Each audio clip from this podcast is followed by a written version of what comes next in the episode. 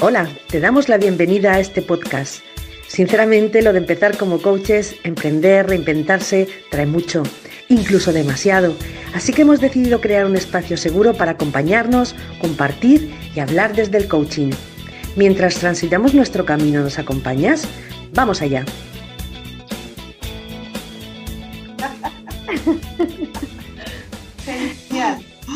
Ay, qué bueno.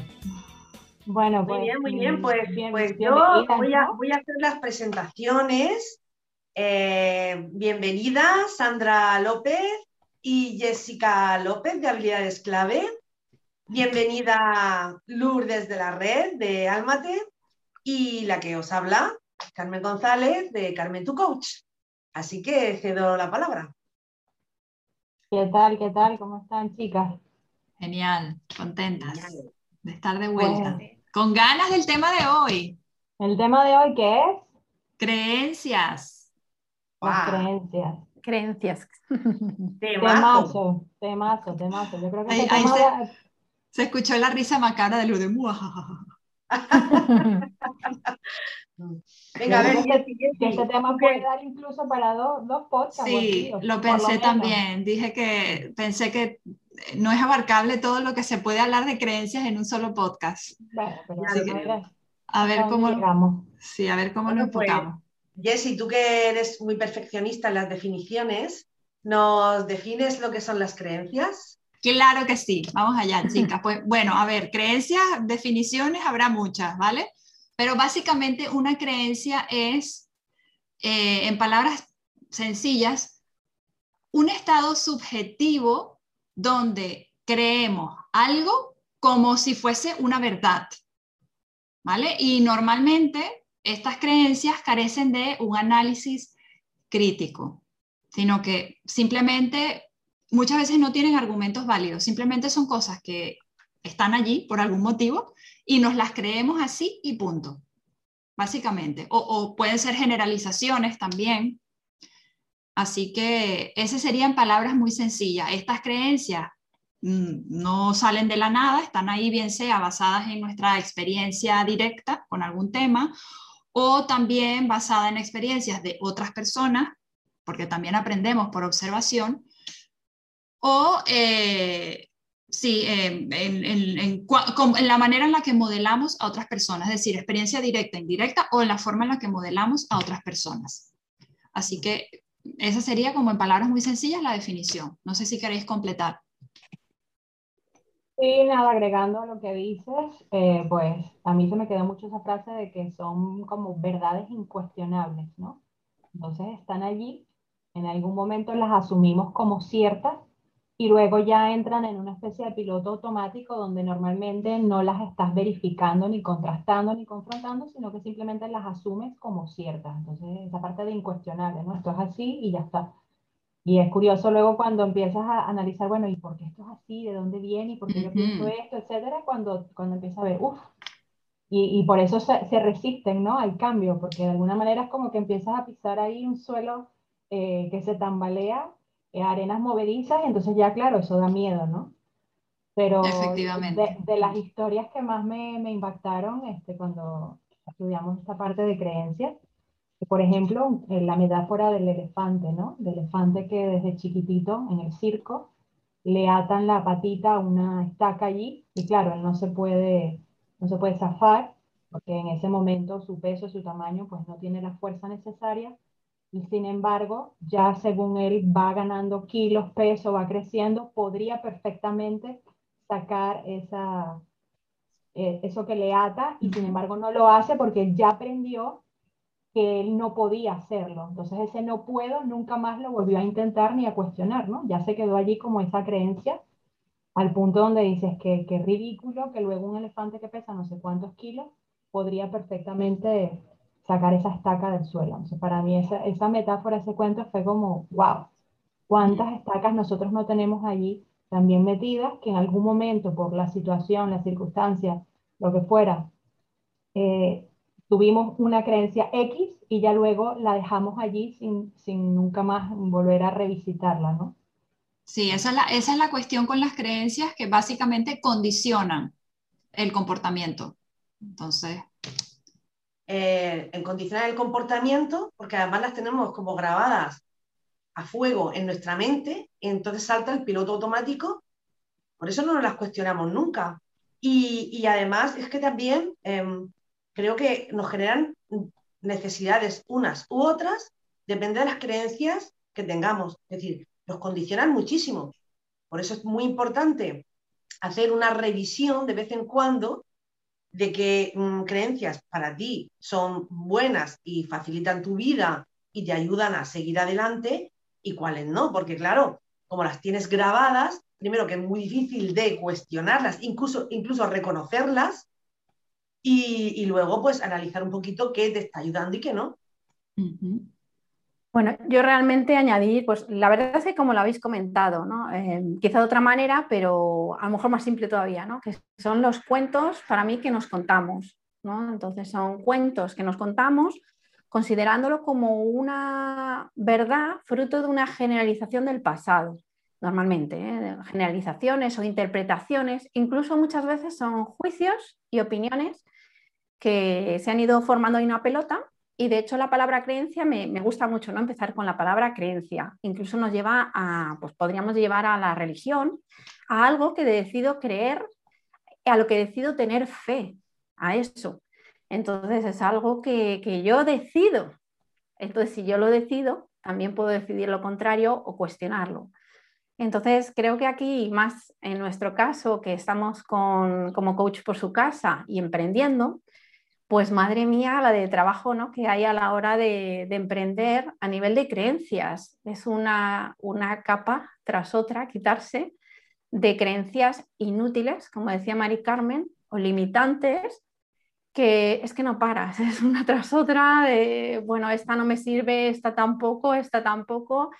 Y yo la imagen que quería lanzar es un poco para mí, ¿eh? las creencias Mm, el sacarlas a la luz. muchas veces no nos damos cuenta de que tenemos una cárcel y cómo el hecho de explorar, a lo mejor la creencia yo la relaciono con la emoción, no sé vosotras, en el momento en una, creencia me genera una emoción y esa emoción no es, em, digamos, agradable, pues ya me doy cuenta que quizás no es útil, pero tiene un beneficio y una intención. Entonces lo dejo eso hoy un poquito para que vayáis contando ¿no? vuestra opinión a raíz de ahí, ¿no? La creencia y la emoción. Sí, eh, ahora que dices eso de la creencia y la emoción, primero creo que está, yo lo veo como en dos, en dos, no sé si en dos fases o bueno, relacionado en dos aspectos, digamos. Primero, cuando tienes un pensamiento y ese pensamiento te lleva a una emoción, eso también hace como que tú tomas eh, por verdadera esa creencia más todavía, porque dices, bueno, ¿cómo lo sabes? No, porque yo siento esto. Entonces, tomas la emoción como prueba, ¿no? Cuando la emoción es solo una emoción, pero justamente la tomas como prueba. Y luego, por otra parte, como bien dices, la parte de la emoción en cuanto a que te avisa si esa creencia precisamente te está limitando o te está potenciando, ¿no? Cuando hablamos de creencias limitantes o creencias potenciadoras. Entonces, te genera, te genera un sufrimiento, una tensión, una frustración o te genera esa sensación de, que, de bienestar, de posibilidades, de, de alegría, de optimismo, ¿no? Entonces veo allí la emoción conectada en, en, esas, dos, esas dos partes, como cuando la usas de, de, prueba y cuando te avisa también un poco qué tipo de creencia es la que, la que estás teniendo, ¿no? Entonces allí también habría que decir que no hablamos de creencias si son verdaderas o si son falsas, sino si son limitantes o si, o si son potenciadoras, o para los más exquisitos que dicen, bueno, son limitantes siempre porque siempre literalmente te limitan, ¿no? Porque si crees una cosa, no crees otra, pero bueno, para no ponernos tan exquisitos, simplemente si te son útiles o no te son útiles, si te apoyan a ti misma o no te apoyan.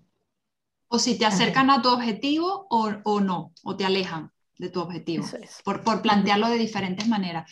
Rescatando un poco lo que estás comentando, San, y, esto, esta parte de la emoción, em, también las creencias, es decir, buscamos un punto de referencia, un referente o algo que, que como que confirme eso que creemos. A veces creemos cosas simplemente porque nos, nos las han dicho personas que son importantes para nosotros. Y al final estas creencias terminan teniendo como el, típico efecto Pigmalión, que es el efecto autocumplidor, porque se terminan convirtiendo en convicciones y al final es como que buscamos esas cosas, como, como comentabas, que apoyan eso que creemos. Es decir, que sea lo que sea que creemos, al final vamos a buscar de manera selectiva eso que apoye la creencia que yo tengo. Entonces, es, es un proceso súper curioso realmente. Mm. Eh, poniendo un ejemplo para que quien nos escuche, a lo mejor la palabra creencias así suena como muy técnica o, eh, por ejemplo, voy a, a ponerlo en tierra si yo pienso que, bueno, que los amigos se cuentan con, los dedos de una mano, ¿no? Eh, bien, y, yo, pues a lo mejor tengo 10 amigos, imagínate, ¿no? Y yo me siento mal, lo que estaba hablando Lourdes, ¿no? El, conectar con la emoción. Pues quizás, eh, si me hago consciente, a ver, ¿por qué me siento mal? ¿Qué, qué, qué está pasando ahí? Escucho la emoción y también me puede sacar tirando de esa creencia. Bien, pues a lo mejor eh, mi creencia, si yo cambio eso por eh, la amistad es ilimitada y entonces me siento bien, pues quizás esto me estaba limitando, ¿no? Bueno, es un ejemplo muy sencillito, simplemente para que nos pueda escuchar, que esto estamos hablando en, teoría de la creencia para ponerlo así en un ejemplo en concreto. Entonces, creo que uniendo lo que dice Lourdes, la emoción nos puede servir tanto como para detectar qué hay ahí que me está em, haciendo sentir mal, ¿no? que eh, tengo una emoción que es desagradable, y, también como para tirar, ¿no? Para tirar y poder convertir y transformar, aunque es muy difícil, porque las creencias están ahí muy, muy, muy arraigadas, pero me puede también ayudar y servir de trampolín para, para salir de, de esa creencia, ¿no? Yo quería preguntaros, ahora que os he dicho, Mari Carmen, así creencias, por llevarlo a tierra, como dices tú, ¿qué creencias rondan o os habéis encontrado que son las más habituales? Yo, por ejemplo, por, lanzo una, a ver si así vamos arrojando más, la de no soy suficiente, o no sé lo suficiente, o este tipo, ¿no? Por, por compartir un poco, que yo creo que es con lo que más se pueden identificar otras personas. Si a vosotras os ha pasado, tanto con vosotras mismas como con, clientes, ¿cuál es la que más se repiten? Sí, os pregunto. Yo creo, que, yo creo que esa de no soy suficiente es, vamos, tiene que estar en el top 3 seguro. No soy lo suficientemente buena, no soy lo suficientemente, no estoy lo suficientemente preparada, no soy lo no soy lo suficientemente inteligente, no soy lo suficientemente guapa, no soy lo suficientemente lo que sea. O sea, esa, esa no suficiencia yo creo que es de las, de las primeras. Eh, en nuestro caso, bueno, y así igual comenta más casos. Sí, no, yo, yo tengo la misma. La, la, que más exaltada yo siempre he tenido, de hecho, cuando he hecho trabajos de, en otro tipo de terapias, hay un, hay un trabajo que se llama la ley eterna y tu, y tu mentira personal, y mi mentira personal es precisamente que no soy suficiente, o sea que para mí esta es la que más exaltada he tenido, me la he trabajado, pero eso sí hay igualmente algún rincón, ¿no? Eh, yo estoy de acuerdo que la que más se repite, es que es increíble, es el no soy suficiente en sus diferentes facetas, pero hay una también que me resulta muy curiosa porque la tengo muy de cerca, ejemplos cercanos, que es eh, si no me preocupo, si no me preocupo, es posible que ocurra algo, ¿no? Ocurra algo malo. Eh, esto también es muy curioso porque son, este tipo de personas suelen ser controladoras, suelen ser, pero controladoras no en el sentido malo, sino en el sentido de perfeccionistas, ¿no? Que les gusta que todo y piensan que, o sea, no es mi caso, pero es que en mi familia tengo gente así, ¿no? Y por eso me, llega mucho esta, eh, se pasan todo el día preocupadísimos por todo, ¿no? Porque además, es que eh, si intentas hacer, están tan arraigadas estas creencias, cuando tú intentas em, poner la lógica, bueno, eh, pero ¿qué va a pasar? Si todo está bien. no, no, es que si no me preocupo, puede que ocurra algo, ¿no? Eso es ese miedo, ese temor. Y eso, el sentir ese miedo es, como el detector, el detector que debe decir, bueno, aquí hay algo que anda mal, ¿qué, me, está diciendo esto? Y, eso a mí me, toca mucho. De hecho, Mari Carmen, esa es una de las creencias esta de, de irracionales de Albert Ellis. Está allí, esa concretamente, porque él, él eh, hablaba de 11 creencias irracionales, que luego llevó a tres. Ya, luego las llevó a tres, sí, las de uno mismo, las de los demás y las del el entorno, ¿no? Las de... Pero esa recuerdo que era una de las, de las precisamente de las que él hablaba que, si te, que, que, cuanto más preocupados estés por los problemas o incluso por las cosas de los demás, pues mejor. Y es como...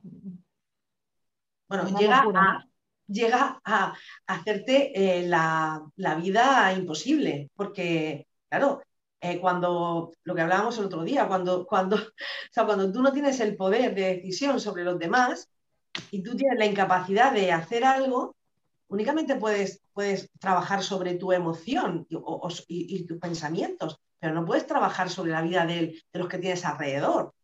Tienes que dejarles su... Y Mari Carmen, no solo eh, la capacidad de poder controlar lo de los demás, sino también que creemos tener esta capacidad de controlar lo que nos pasa. O sea, nos pasamos la vida queriendo controlar lo que nos pasa y no se puede controlar lo que nos pasa. Podemos controlar lo que hacemos con eso que nos pasa, pero no propiamente lo que nos pasa, ¿no? Y, por eso este tema a mí me parece que es súper interesante, porque tiene un montón de diaristas de, cosas que se podrían comentar. Yo veo una evolución en lo que vamos, en los podcasts que ya hemos hablado, ¿no?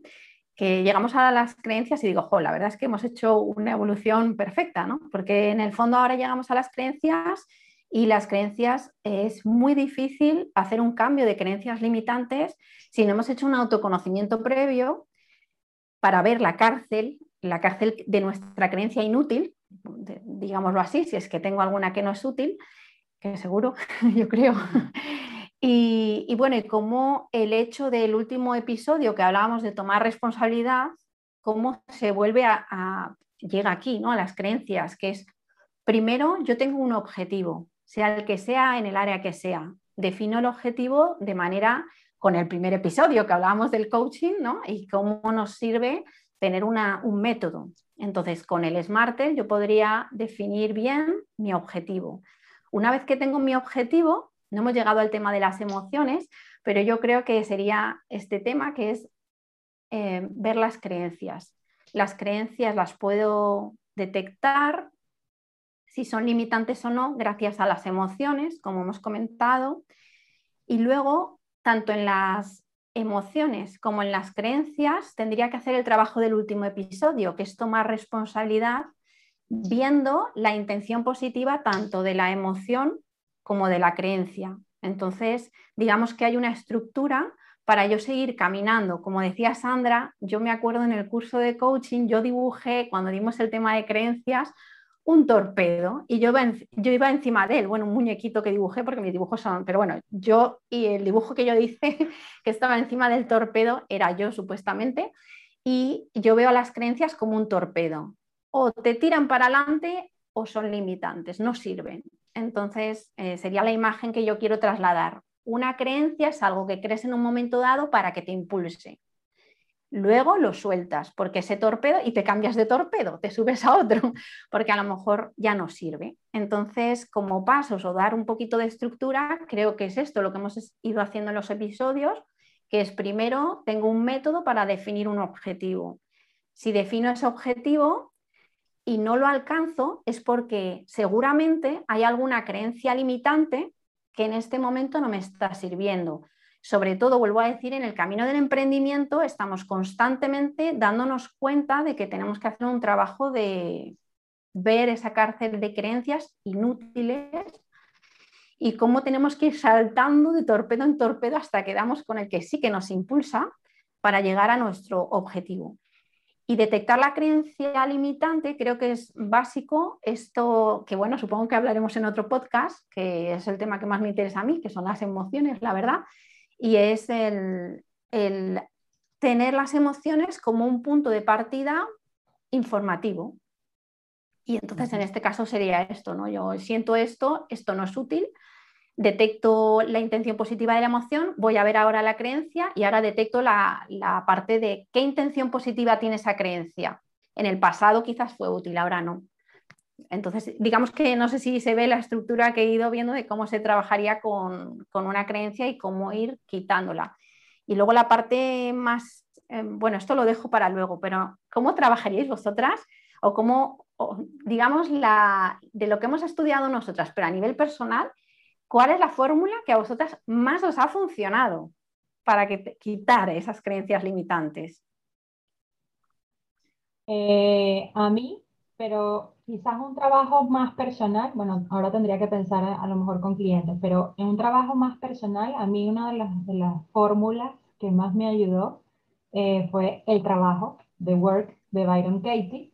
De acuerdo. Porque con las, las, cuatro preguntas básicas de ¿es eso verdad? ¿Es eso de verdad es verdad? ¿no? Absolutamente verdad.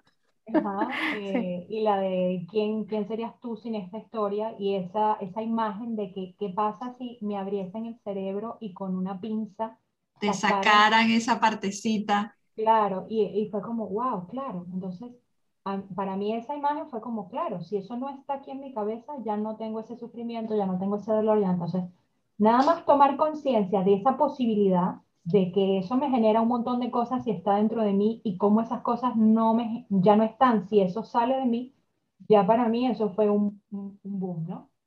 Y luego, otra cosa que me ha ayudado a nivel personal es buscar prueba de en qué ángulos esa creencia no, o sea, o esa sentencia, digamos, ese pensamiento no se cumple. Porque una cosa es como que las creencias son una verdad absoluta, entonces, claro, si yo pienso, no, no soy buena para esto, pero ¿cuándo sí he sido buena para eso? Entonces, cuando buscas esas... Esa, Excepción.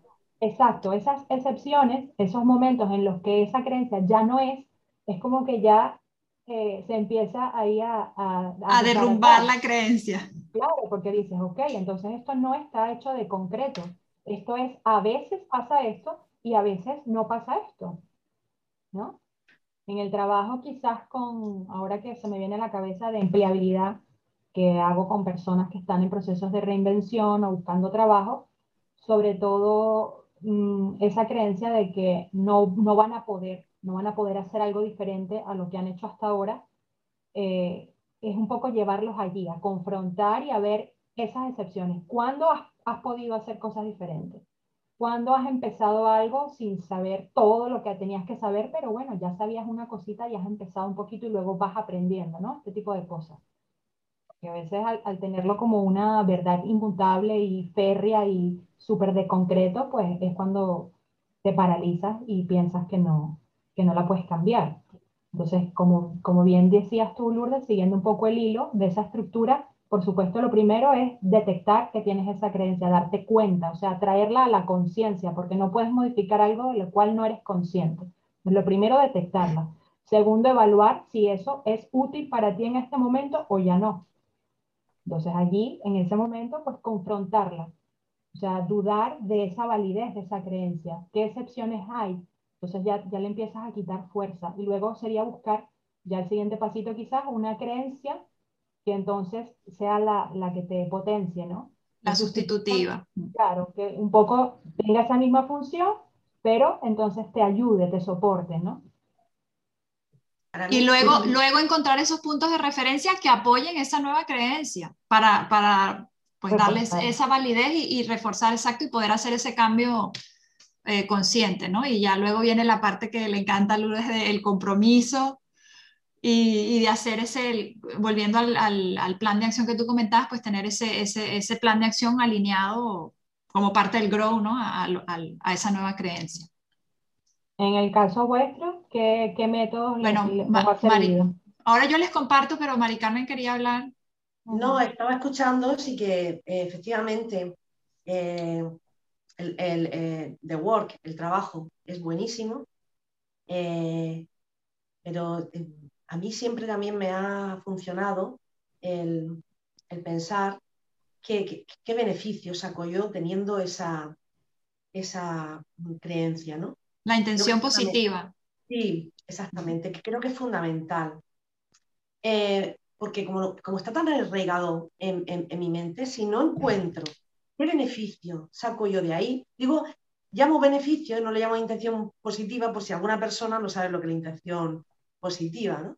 Y, entonces es fundamental, una, una vez que, que soy consciente de la creencia, averiguo qué beneficio estoy sacando de ahí, cuál es su intención positiva. Puedo empezar a trabajar porque entonces sé qué es lo que estoy necesitando para, para sustentar eso, ¿no? Y, bueno, pues a partir de ahí, por supuesto, un plan de acción y sigue siendo muy difícil.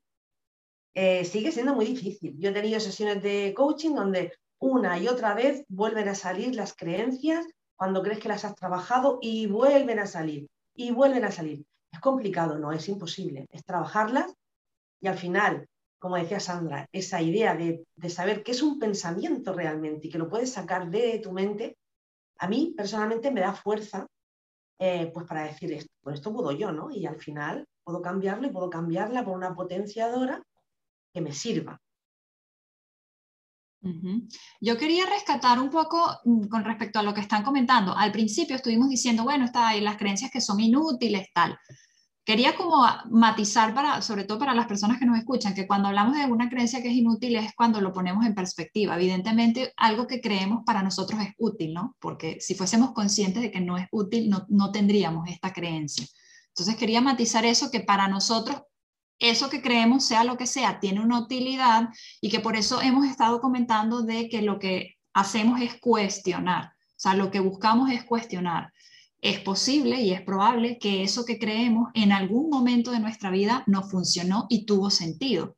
Entonces, es como un poco ponerlo en perspectiva para poder ver, vale, esto ya no tiene sentido, esta creencia ahora mismo no me está acercando a mis objetivos, tomar esa conciencia, cuestionarla y al entrar en contacto con, con la realidad de lo que esa creencia representa ahora mismo para mí, entonces poder tener opción a explorar otras opciones en el caso de los procesos de acompañamiento que nosotros hacemos, lo que haríamos es darle esos recursos a la persona que acompañamos para que a través de, esas conversaciones ellos puedan, digamos, sostenerse sin necesidad de esa creencia que al final se termina convirtiendo como una especie de muleta, ¿no? En la que nos apoyamos.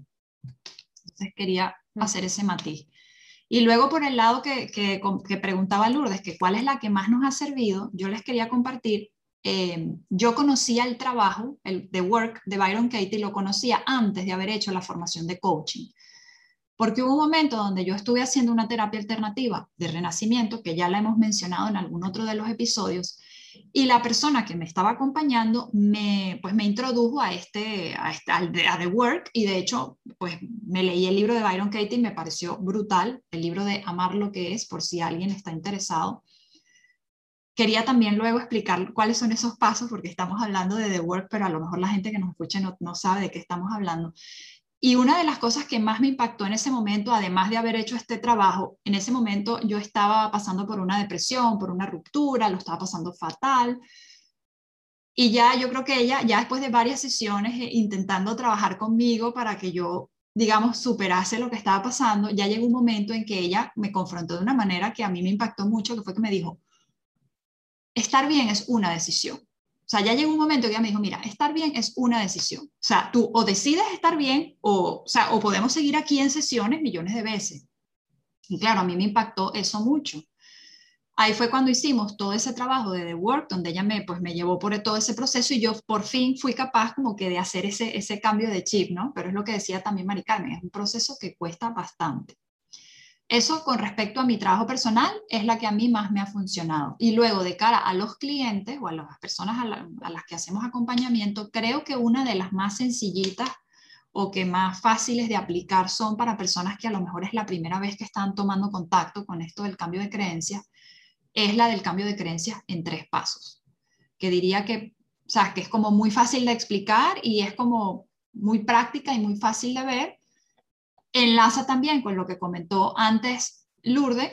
Lourdes, tienes una creencia dentro de un contexto determinado, analizas qué emoción te produce tener esa creencia, luego de ahí, cuál es el comportamiento que tienes cuando sientes esa emoción accionada por esa creencia o ese contexto en concreto, y luego cuál es el resultado que, que sucede cuando tienes esa creencia en ese contexto que te genera esa emoción, que te genera ese comportamiento y luego se haría el camino de vuelta en el que nos pondríamos en situación de, vale, ¿cuál es el resultado que sí quisiera obtener en ese contexto?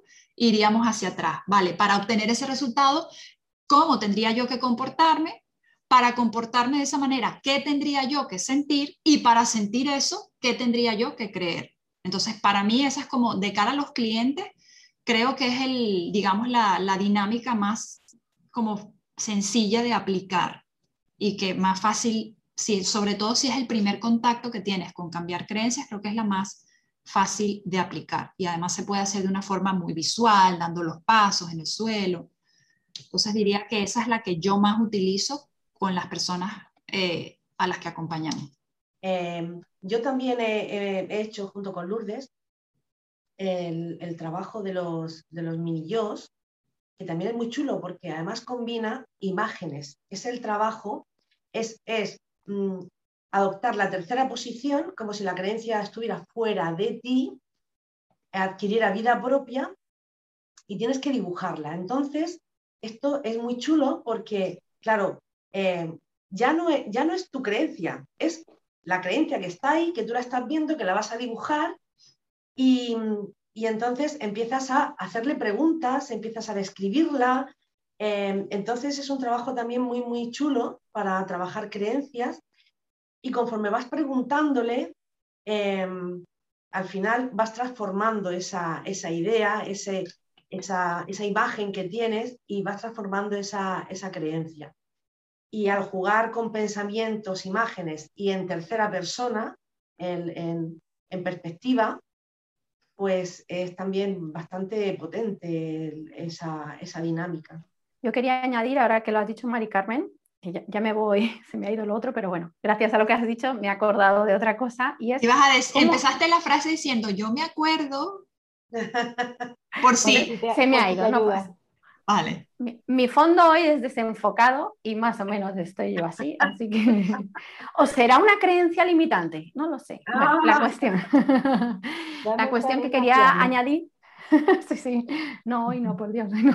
Bueno, entonces eh, lo que quería añadir es un punto de vista como cualquier creencia, en el fondo, para mí, ¿eh? tiene que ver con el ego. O sea, yo me quiero dar la razón. Este es otro gran tema. Entonces, como quiero tener razón, podríamos ir al trabajo de, ay, no me acuerdo de la psicóloga de Marian Rojas, creo que es, lo del sistema reticular ascendente, que siempre nos enfocamos en todas esas cosas que nos, en cierta manera, buscamos tener razón. O sea, si lo que decía ella, que siempre lo dice en todas sus conferencias, ¿no? Pues si yo voy a tener un niño solo veo carritos por todos lados, pues no, eso lo comenta mucho. Entonces, como nuestro cerebro solo se enfoca en lo que a nosotros nos interesa en ese momento. Entonces, sea útil o no, como estábamos diciendo, mi cerebro va a buscar darme la razón.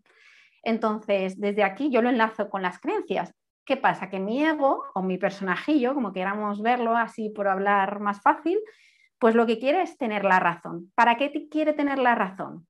Para no salir de la zona de confort, porque si yo me doy cuenta de que no tengo razón, pues ya tengo que tomar responsabilidad, como decíamos en el episodio pasado, y eso pica y tengo que cambiar cosas. Entonces, con el gustito que estoy yo donde estoy, que no me muevan nada, aquí todo controladito. Y entonces yo creo que todo este trabajo tiene que ver con eso, con el hecho de que hay una chincheta en el culete y hay que moverse. Y entonces, claro. Me encanta. No, no hace gracia. bueno, qué buena esta metáfora. Me encanta. Lourdes, eres lo más. Quiero decirlo públicamente, eres lo más. Gracias, gracias, gracias. Hoy sí, hoy hacerme, hacerme la pelota, que lo necesito, hoy lo necesito. Pues bueno, entonces es un poquito esto, ¿no? Como, pues eso, yo tengo mi personajillo que, que tiene una serie de creencias que le van bien, pero le van bien para no moverse. Y ya está. Entonces, en el momento en el que te das cuenta, que ya os digo, yo lo veo como una cárcel, ¿no? ¿Cuál es tu cárcel? Y podría ser traducido igual a cuáles son tus eh, barrotes o cuáles son tus creencias. Y vas quitando un barrote, otro barrote, otro barrote, hasta que eres capaz de salir de, todo esto. Yo creo que hay un montón de barrotes, la verdad que esto es otra creencia mía y que, que hay mucho que quitar, pero creo que no se trata de quitarlas todas, como lo que hablábamos antes, pues es que hay creencias que son útiles. Para mí creer ahora eh, ciertas cosas me es útil. En el momento en el que descubra que no, pues las quito y ya está. Eh, lo que yo quería compartir un poquito, que yo estaba ahí reflexionando un poco en ese orden que os decía, ¿no? De qué hacer con esto, lo que me sirvió a mí y lo que quiero compartir. Por ejemplo, yo me acuerdo que a nivel de creencias, pues como yo vengo mucho de trabajo de yoga y demás, ¿qué pasa? Que hay mm, pensamiento positivo, mantras o frases en afirmativo y todo esto.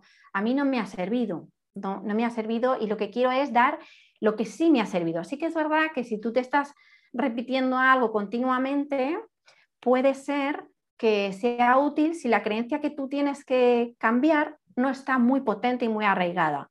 Pero imaginar que tenéis una muy, muy potente, como lo de no soy suficiente en un área mm, determinada, porque es no soy suficiente es la generalidad, pero luego es en concreto. Vale, esa se repite mucho porque no soy suficiente en algo, lo paso y se va. Pero de repente llega en otro aspecto. Nosotras, por ejemplo, como comentamos ahora que podemos compartirlo, pues todo esto de, Instagram, los reels y no sé qué, que, te quedas como totalmente loca, ¿no? Que dices, madre mía, yo solo quiero saber coaching, no, tengo que saber de mil cosas y entonces, pues bueno, solo quería decir lo que me sirvió y es que a los mantras lo que les añado es una paradoja. Lo explico con un ejemplo porque a mí esto yo decía, mm", y se lo expliqué una vez que también una sesión a Mari Carmen, y es que nada tiene por qué ser un cambio drástico. Por ejemplo, no sé, es que ahora mismo, la verdad que hoy estoy espesita lo que digo, pero mm, imaginar que una frase en afirmativo, yo soy suficiente, lo cambio, ¿no? Yo soy suficiente. ¿Qué pasa? Que como yo no me lo creo, porque me estás haciendo un cambio drástico de golpe, o sea, yo estoy en no soy suficiente y tú me cambias a yo soy suficiente y no me lo trago ni yo. Entonces, claro, yo puedo eh, añadir una paradoja. La paradoja es que tienes dos cosas que pueden ser opuestas e ir juntas, en cierta manera. Entonces eso tu cerebro sí que lo admite porque no llega a ser yo soy suficiente, sino que eh, insuficientemente suficiente. Entonces eso en mi cerebro es como mm, un choque. Yo puedo ser insuficientemente suficiente. Eso sí lo acepta mi cerebro. Y entonces, em, ese tipo de pequeños cambios a mí me ha servido quizá mucho más, no, sé si tiene que ver con que le doy muchas vueltas a las cosas, sería otra vez creencias, no lo sé. Y otros trabajos, como lo de Byron Katie, yo lo relaciono con lo que os he hablado antes, lo del ego, porque lo de Byron Katie, un poco lo que decía Sandra, a mí me explotó la cabeza el hecho de que te hagan una pregunta de, ¿no? porque yo me estaba dando la razón todo el rato. Y las preguntas de Byron Katie es mm, romperte el que no tiene razón. Entonces, a mí ese me encantó. Y los pasos que has dicho tú eh, en el suelo, a mí es lo que más me ha funcionado también con, otras personas porque lo ven.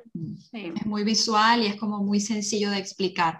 Comentando, añadiendo sobre lo que estás diciendo, Lourdes, eso en, en la psicología se llama el pensamiento dialéctico, que es esta idea de dos conceptos aparentemente opuestos que pueden estar sucediendo a la vez, por si a los oyentes les les ayuda mm, tener este término. Y luego en el trabajo de mindfulness lo llamamos el trabajo de las partes.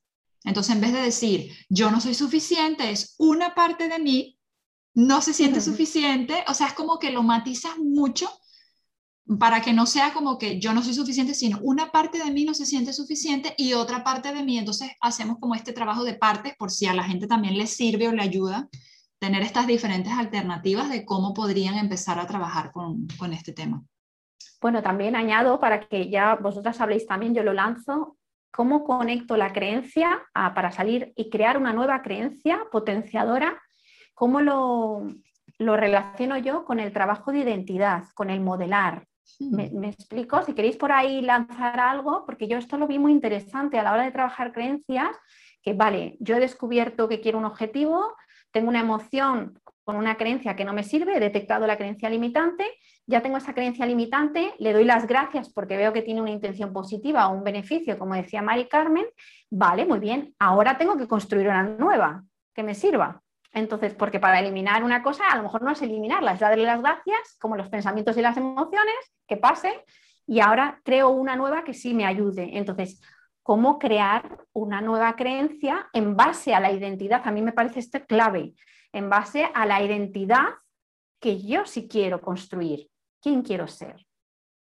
Me quiero rodear de personas que yo pueda modelar aquello que me impulse, una nueva creencia, pues por ejemplo, lo que hablamos muchas veces, pues si alguien ha hecho el camino antes que yo, pues quiero modelar eso, eso que ha hecho esa persona eh, para poder, bueno, pues hacer esos pequeños hábitos, cambios, y aquí es una nueva construcción que está relacionada con las creencias también, porque yo tengo que construir una creencia nueva y viene de eso, del hecho de modelar en relación a una identidad. Si yo creo que ta, ta, ta, ta, ta, es que no lo sé ahora mismo, ya os digo que me lío un poco, pero bueno, la idea es que me ayudéis a, explicar cómo se construye una nueva creencia gracias a la identidad. Ok, bueno, yo no sé si te pillo exactamente lo que estás comentando.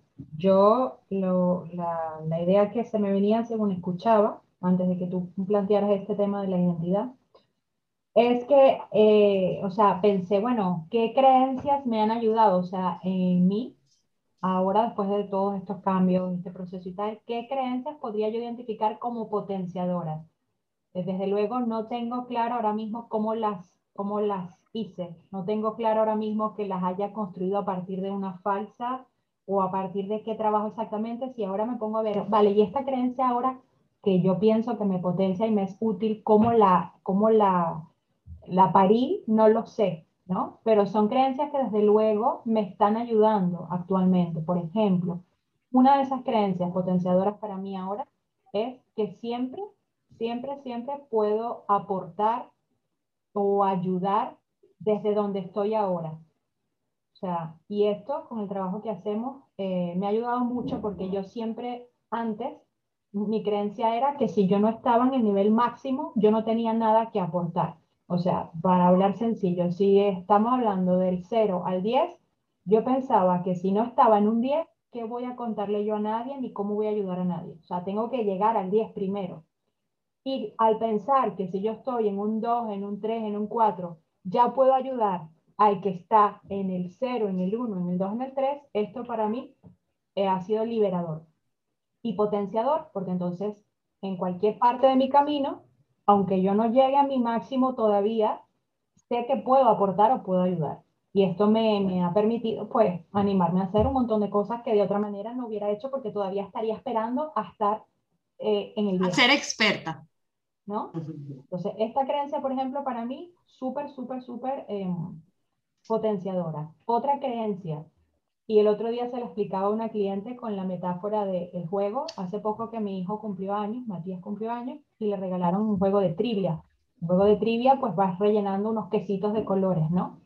Entonces, lo interesante es que yo me puse a jugar con los niños y bueno, un montón de cosas de cultura general que no tengo ni idea, o sea, la vergüenza máxima. Pero claro, me, decían la respuesta y yo iba aprendiendo. Entonces yo digo, oye, qué bueno este juego, porque aunque pierdo, aprendo. Entonces lo llevé a, reflexionar que cuando, cuando no gano, aprendo. Y es una manera de ver el error, ¿no? O el fracaso. Y esto también es como que ahora es una especie de mantra para mí, que siempre que, bueno, pues a lo mejor no lo hago bien, o a lo mejor no gano, o no, me voy a equivocar, pero siempre, siempre lo que voy a sacar de eso va a ser un aprendizaje. Así que si no gano, aprendo, con lo cual esa es otra creencia que también me está ahora mismo ayudando. Y creo que un poco se trata de eso, ¿no? De así como también pillarnos en nuestras creencias limitantes y ya pues intentar ahí hacer un trabajo o con el coaching o con preguntas o con X, también ir construyendo estas otras creencias que de alguna manera resuenan contigo, que sí te las crees, porque son cosas que, como decías tú, Lourdes, efectivamente tienes que creértelas para que realmente te potencien, porque si yo, si yo esa creencia no resuena conmigo, yo no la veo posible en mí, pues es como si nada, ¿no? pero esa fuerza de que, oye, yo con esto resueno y, y, y para mí lo vivo, lo siento y lo estoy experimentando, pues más lo refuerzo y, y veo que más me potencia en todas las cosas que, que me propongo hacer, etc. Con el ejemplo que has puesto ya he cogido un poco el hilo yo de lo que quería. Pues precisamente en tu ejemplo, ¿no? cuando tú dices, a mí me potenció que yo creía que tenía que ser nivel 10, pues eso me refiero que si yo, mi ilusión es eh, posicionarme para ayudar a los demás, ¿no? aunque sea un nivel 10, sea un nivel 5, siempre habrá a, quien pueda ayudar. Entonces, si mi intención como identidad, lo que yo quiero es ayudar, esa sería la identidad que yo quiero. ¿Qué hace una persona que ayuda a los demás?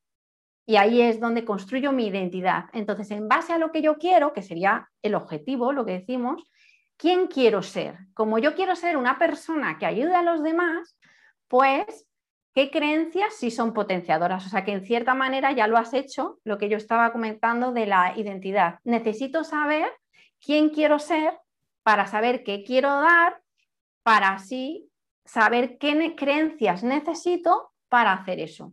Ahora queda un poco más claro. ¿Me explica o no? Mejor. Sí, ahora, te pillo más. esto imagino que en cada momento de nuestra vida, como dice Lourdes, nos oímos en un torpedo, en, una bala diferente. Ahora mismo, para mí, es fundamental em, pues, disfrutar del proceso, ¿no? Disfrutar. Estamos emprendiendo, pero para mí es importantísimo estar disfrutando en cada cosa que hago. Eh, entonces, pues cada vez que me surge pues alguna duda, esta de no soy capaz, de mm, me estoy agobiando, de, bueno, emociones, pues siempre paro un momento y entonces pienso, a ver, mi objetivo es disfrutar. Entonces, ¿qué tengo que hacer para disfrutar? ¿Qué tengo que pensar? Pues mira, tengo que hacer esto. Bueno, he tenido sesiones de coaching por este tema y todo, o sea que, fíjate. Entonces, eh, pues eso, el, siempre mi, objetivo es aprender, ir mejorando y disfrutando en el proceso. Ese es, ahora mismo es mi, mantra, ¿no? Es, el camino que, que, quiero seguir y cuando hay algún obstáculo que yo empiezo a pensar, pues no me va a dar tiempo, no puedo hacer esto, no tengo tecnología, en fin, 80 cosas que me pasan por la cabeza eh, que me surgen en el día a día, siempre eh, me, obligo a mí misma a pensar, a ver, ¿cuál es tu objetivo? Disfrutar. Pues venga, pues pasito a pasito, me enseñó Lourdes el método Kaizen, no sé cuánto, y voy así, em, consiguiendo el objetivo paso a paso y disfrutando y aprendiendo. Yo con lo que has dicho, Mari Carmen, me vuelve otra vez precisamente ¿no? lo que decía los pasos de construir una nueva creencia, sigo ahí obsesionada con lo mío, que es el método Kaizen precisamente si yo quiero modelar algo, tengo que ir paso a paso. Entonces, cojo a alguien de referencia que me sirve hoy, a lo mejor en algo concreto, y pienso o observo, hago un estudio de esa persona, una investigación de voy a modelar qué pasos ha hecho esa persona y me lo apunto y voy eh, paso a paso probando. Lo que decimos ahora que nosotras tenemos que probar muchas cosas nuevas que están fuera de nuestro conocimiento ahora mismo nos sacan bastante de nuestra zona de confort y sin embargo vamos probando paso a paso. Entonces vemos a una persona que puede ser un referente, si ese referente es muy alto, no me sirve, porque hay una distancia enorme entre los dos. Entonces, modelo a lo mejor algo que está más cercano a mí porque necesito el método Kaizen precisamente, que son pasos más pequeños para ir avanzando. Entonces, y ahí voy construyendo precisamente ese ideal que tengo, que a lo mejor es más lejano, pero voy con un ideal más cercano y qué creencia en este caso me, potencia. Lo que decía, la creencia potenciadora que decías en este momento, para mí, aparte del disfrute, porque esto es un acuerdo encima que tenemos Mari Carmen y yo, y que es disfrutar, porque nos vamos muchas veces, se nos va bastante, notamos, eh, hace poco ella me, en cierta manera, me, pidió parar y yo lo agradecí en el, alma, porque luego me di cuenta de que yo también estaba un poco em, pues sintiendo lo mismo que ella, pero no me había dado cuenta. Entonces, bueno, porque precisamente una creencia limitante que yo tenía en este momento era, o, lo que he tenido mucho tiempo es lo de forzar, ¿no? Que hay que hacer más, que no sé qué, no sé cuánto. Y bueno, no parar.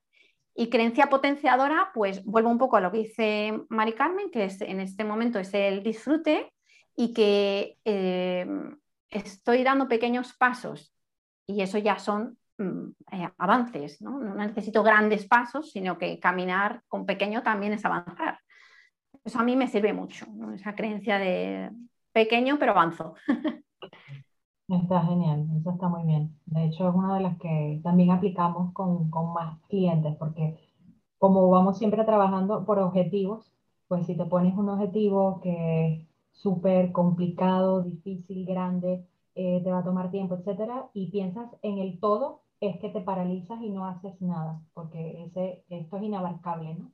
Y precisamente cuando lo picas en trocitos y son esa pequeña acción y fácil que puedes ir dando y esos baby steps, ahí es donde está el truco, ¿no? Ese trocear el reto, como decimos, que bien lo hace con el método Kaizen, ir pasito a pasito a pasito. Y también celebrar esos pequeños pasitos, ¿no? Porque muchas veces el foco está en lo que no has hecho, en lo que no has logrado, en lo que todavía no controlas, en lo que no, no, no, no, pero en lo que sí, sí, sí, sí, cuando te das la vuelta y ves y cuando revisas metas que te habías puesto y las has ido cumpliendo y cuando cositas que antes no sabías y ahora sabes y las te has atrevido y las has hecho, pues eso también es importante para que el, el cerebro se reafirme en, esa, en esas cosas que, que estás logrando, pero como son chiquititas y como el foco está en otro lado, pues igual las pasas por alto, ¿no? Y es importante celebrar esos pequeños avances también de alguna manera van a ir reforzándote tus propias creencias potenciadoras de si puedo, si lo hago poco a poco, aunque todavía no lo domino, todavía estoy en el camino de, todavía. estoy en proceso de, me estoy preparando, sigo aprendiendo, todo este tipo de cosas. A, mí, personalmente, o cuando, cuando me ha pasado con un cliente, esos pequeños pasos, o sea, que, qué felicidad aportan. Empiezas, empiezas a, a volver a creer en ti, a tener ilusión, Em, cuando estaba todo oscuro y, encuentras un camino, aunque sea un pasito, y lo celebras y eres consciente del pasito, o sea, qué, qué, qué mm, felicidad, o sea, es que empiezas a tener otra vez optimismo, empiezas a, ilusión, y qué importante es eso para, para eso, para, para avanzar y reafirmar esas creencias y al final alcanzar el objetivo que cada uno tenemos. A mí me gustaría añadir que con lo que ha dicho Sandra, es que no me acordaba el nombre, estaba pensando y digo, a ver si lo digo, lo digo mal, pero bueno, que lo busque cada uno en Google y ya está. Es creo que es el, el efecto Zeigarnik, creo que era, que era que el cerebro, darle un enfoque científico, que no nos, eh, a veces no entendemos el cerebro y nos, nos frustramos en cierta manera porque no entendemos que nuestro cerebro, en este caso, eso que decías, que me enfoco en lo que me falta, en lo que no he logrado todavía, lo que no he hecho. Y entonces el cerebro, eso es natural en nuestro cerebro. El cerebro para sobrevivir se enfoca en lo que falta, no en lo que ha hecho. Entonces tenemos que hacer un trabajo de enfoque y, o de entreno, digamos, entreno mental, que consiste en precisamente enfocarle en los logros. Entonces, si yo sé cómo funciona mi cerebro, sepa el nombre o no del efecto, pues eh, lo que sirve es que realmente una vez que lo sé, ya sé que tengo que entrenar un tiempo al día para, oye, ponerme la medallita por las cosas que sí que he logrado. Me parece muy importante, ya que lo has dicho. Esto que, que, comentas, Lourdes, yo no sé si ya lo he comentado aquí en el podcast, no lo creo, pero seguro que lo he comentado en alguno de los cursos, webinars que hemos hecho. Yo esto lo, lo llevo entrenando ya desde hace varios años.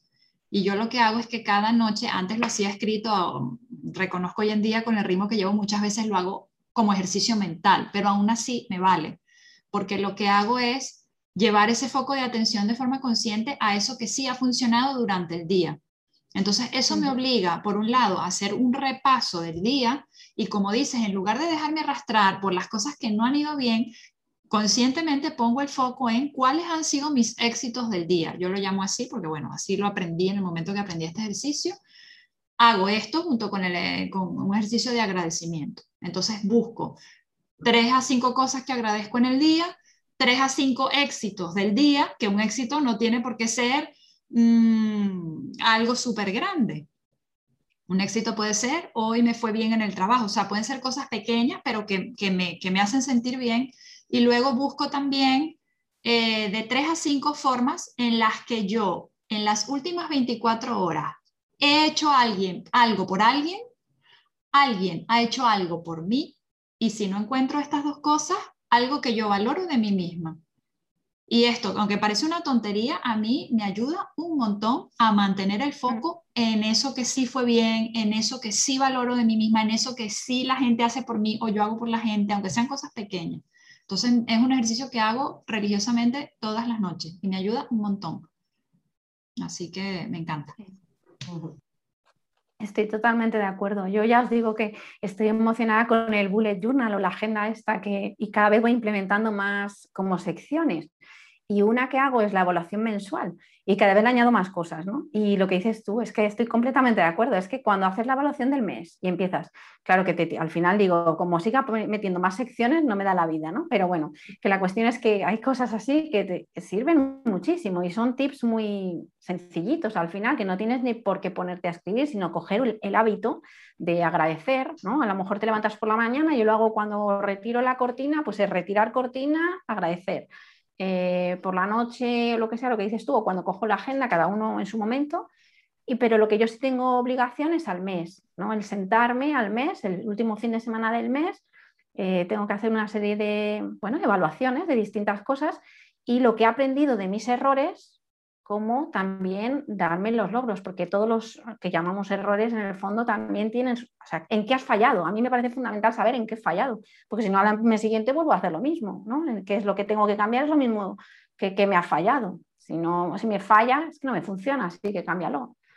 Y, y, bueno, que me ha recordado eso, que yo también he empezado, pero no llevaré solo este año, lo que os digo, pero a mí es que me funciona mucho también. Entonces, eso creo que, es muy válido compartirlo para que, cojamos esos pequeños hábitos de cosas que sí que sirven. Yo, hace muchos años que, pero cuando digo muchos años, digo muchos años, ¿eh? Creo que tendría pues sobre los 20 años o así, que no sé, tendría cierta tendencia a, ser pesimista, a, a, bueno, a tener pensamientos negativos y tal. Y, bueno, pues vino a, mis manos el libro de tus zonas erróneas. que lo leí y bueno, pues una de las cosas que, decía era pues el eh, levantarte y acostarte con un, pensamiento positivo hacia, hacia, ti, ¿no? Hacia tu persona. Y entonces, en base a todo esto lo que, estoy diciendo, ¿no? Yo desde entonces, al principio me costó mucho trabajo, ¿eh? Al principio eh, era una época donde apagaba el móvil para, dormir, en los móviles antiguos que, salieron al principio, y cada vez que encendía el, móvil por la mañana salía una frase que me había puesto para obligarme, ¿no? Y, esto, eh, a ver, no me hizo efecto en un día ni en dos, pero al final, igual que las creencias que se graban, al final es como una costumbre que se graba también en la, en la mente. Lo que te va a pasar va a ser igual, pero cómo te enfrentas a las cosas, esos pequeños gestos, creo que marcan una diferencia. Esos, esos pensamientos positivos, ese agradecimiento, que también es fundamental agradecer. Y, eso, pues, mm, no sé, en, mí y, y, en la gente que conozco que lo hace, genera un cambio. Es como una fuerza, ante un problema, tú vienes con fuerza, ¿no? Y no estás decaída y, y desanimada, y el problema es el mismo, pero no lo vas a enfrentar del mismo modo, ¿no? Y entonces, pues, esta, esta seguridad y, este, este, este, este, optimismo, esta fuerza, eh, me lo ha dado siempre esto, esto este, antes de acostarme, como dice ella, no, no tan completo como lo hace ella, el agradecimiento y antes de levantarme. Pues chicas, yo creo que ya por hoy podemos ir cerrando, ¿no? Ha sido maravilloso este capítulo, este episodio me ha encantado. Yo, yo quiero agradeceros porque cada día, o sea, mm, disfruto más con, este rato que pasamos juntas a la semana. Mm, me abre la mente, aprendo cada día más y de verdad que me resulta, no sé, increíble. Mm, me hace súper feliz. Así que muchísimas gracias a las tres. Igual. igualmente por aquí, encantadísima. Además que hoy yo personalmente me he sentido con la energía así de la playa, del flow, del cabello despeinado y eso también se agradece, de no estar todo el tiempo en el... Pues sí, un placer y para decir lo mismo que Mari Carmen, como lo ha dicho también ella, ¿para qué repetir? ¿no? Así que lo mismo. Pues entonces nada, un besito, nos vemos dentro de 15 días y bueno, ya veremos qué temas traemos entonces. Gracias, chica. Hasta aquí nuestro podcast como coach por su casa. Gracias por acompañarnos y te esperamos nuevamente en nuestro próximo episodio.